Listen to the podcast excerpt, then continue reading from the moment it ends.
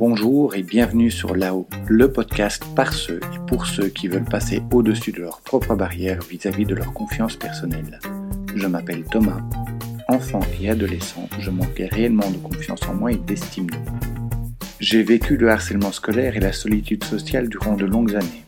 Les gens qui me connaissent actuellement tombent souvent des nues lorsqu'ils apprennent ce parcours, car il est tellement à l'opposé de l'image de confiance que je dégage actuellement. Je suis convaincu que nous pouvons tous améliorer nos niveaux de confiance et d'estime personnelle. Je sais par expérience que contrairement aux idées reçues, ce ne sont ni des choses innées, ni des rêves inaccessibles, et que toi aussi tu peux le faire. C'est pour cela que j'ai créé ce podcast qui a pour but de t'inspirer et de te donner des pistes pour que toi aussi tu puisses t'épanouir, prendre confiance et prendre la place qui te revient dans la société.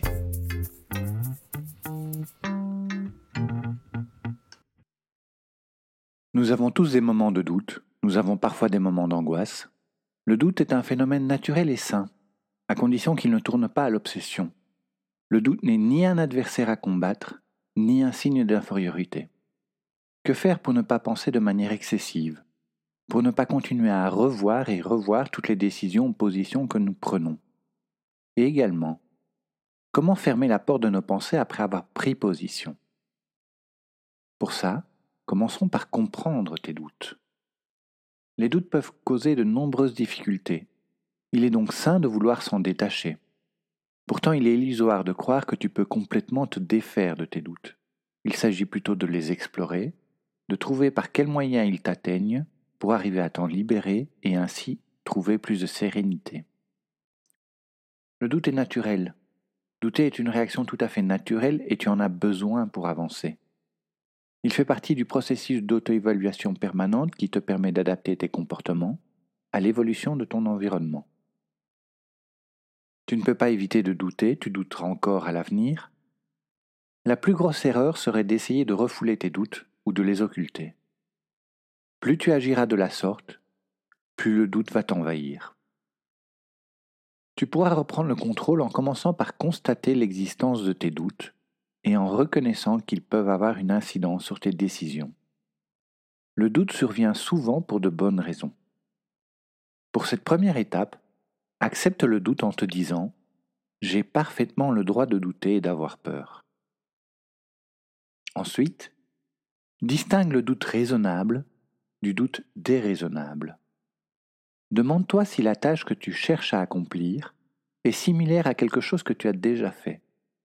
Si cette nouvelle tâche te demande nettement plus de maturité ou d'expérience, tu es clairement face à un doute raisonnable, car il y a effectivement une probabilité que tu cherches à faire quelque chose qui soit au-dessus de tes capacités. Le doute auquel tu fais face est déraisonnable si la tâche que tu cherches à faire est très similaire en difficulté à une chose que tu as déjà réussi, ou si ton niveau de doute est disproportionné par rapport au différentiel entre l'événement déjà vécu et l'événement envisagé. Quand tu fais face à un doute déraisonnable, être capable de constater que ton doute est excessif par rapport à la situation est un premier pas décisif et indispensable pour apprendre à le gérer. Tu devras aussi te détacher des biais cognitifs. Nous ne voyons le monde que de notre point de vue. Cela est normal et difficilement contournable. Pourtant, ton point de vue tout à fait personnel et tes discours intérieurs tendent à biaiser ta perception. C'est comme si tu regardais le monde à travers un filtre t'incitant à ne valider que ce qui va dans le sens de ce filtre. Pose-toi la question pour chacun des raisonnements suivants de déterminer si tu es enclin ou non à le pratiquer.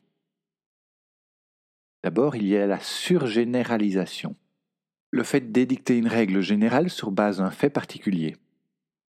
Il ou elle n'a pas voulu sortir avec moi, je sais bien que je n'arriverai jamais à trouver l'amour. Ce n'est pas parce que tu vis quelque chose de négatif que tu dois partir du principe que cela se reproduira. Il y a ensuite le biais de négativité.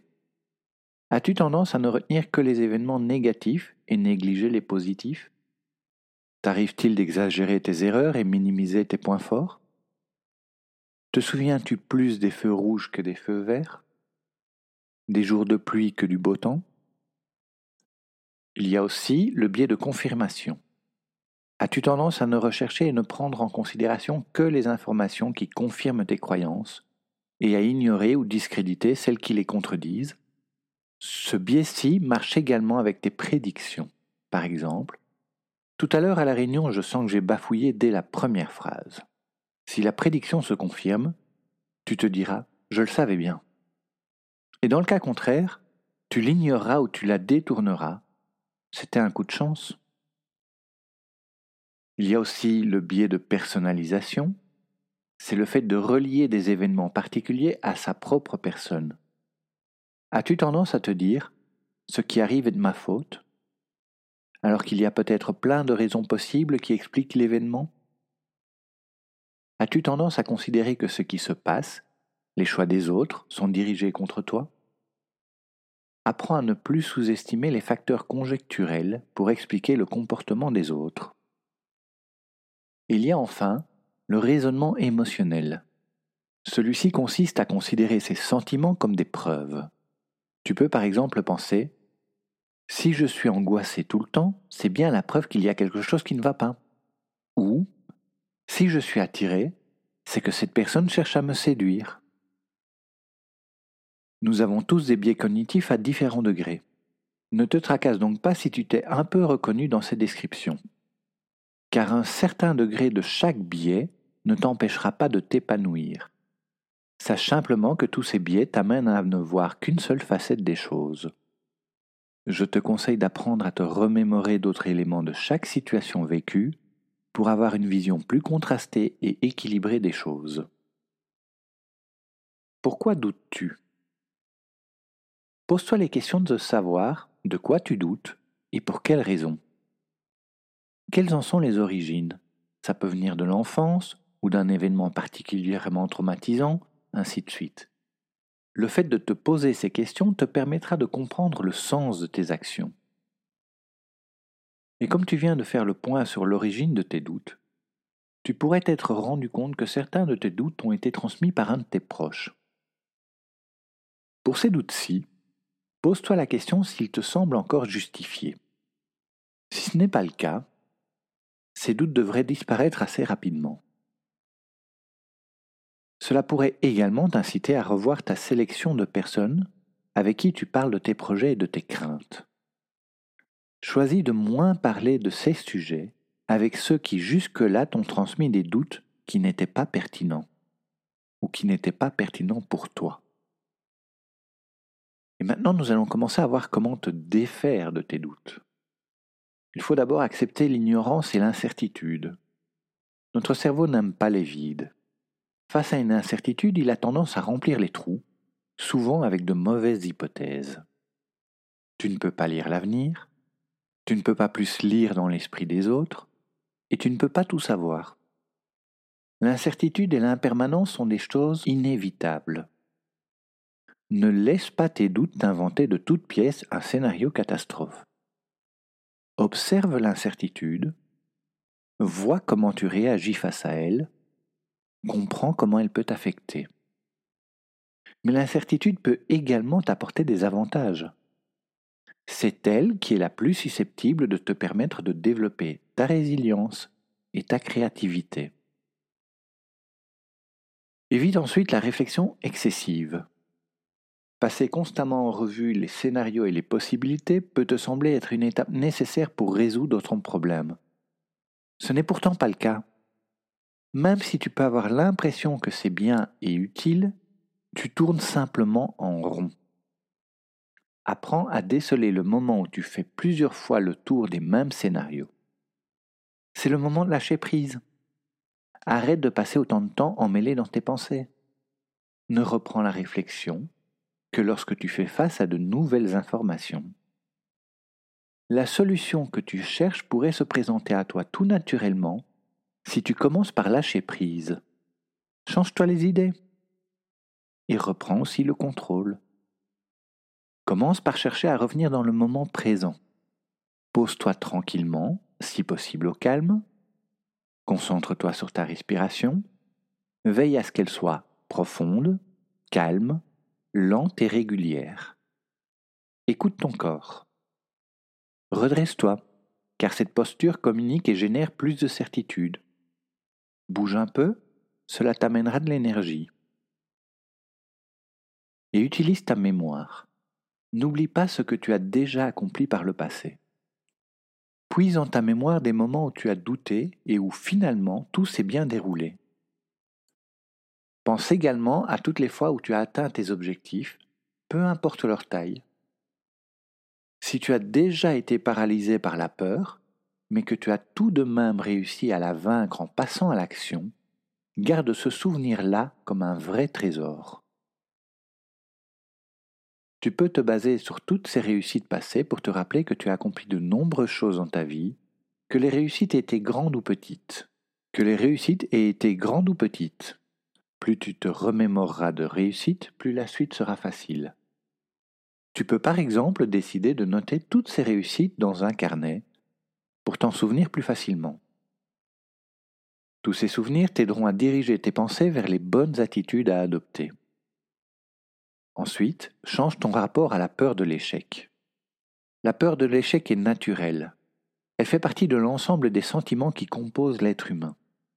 Tu la rencontreras encore sur ton chemin. Prends juste le temps de comprendre le message qu'elle cherche à te transmettre. Voilà comme une mère qui veut protéger ses enfants. Alors, pour que ta maman te libère, dis-lui simplement Promis, je serai prudent, et lance-toi. Apprends également à considérer l'échec comme un élément indispensable à tout processus d'apprentissage. Il y a quelques semaines, j'ai déjà fait un podcast à ce sujet.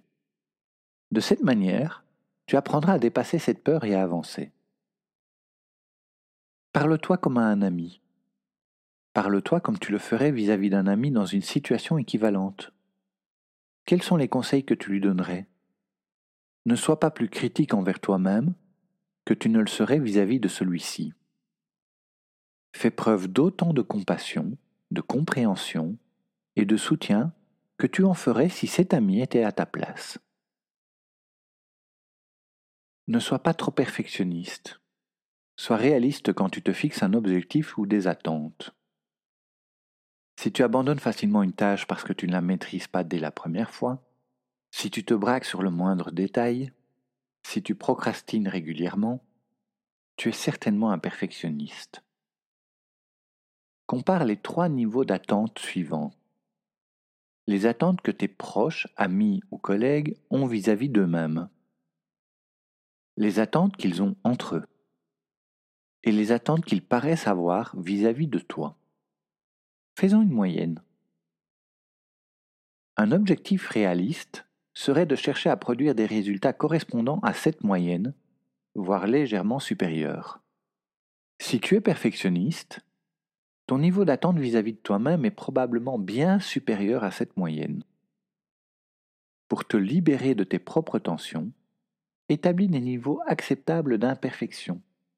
Fais des compromis sur ce que tu peux accepter de ne pas être parfait dans ta vie. Affronte aussi la peur de l'imperfection. Fais quelques erreurs délibérées pour te rendre compte de l'impact qu'elles ont sur tes contacts avec les autres. Est-ce que ces erreurs laisseront une trace dans une semaine, dans un mois ou dans un an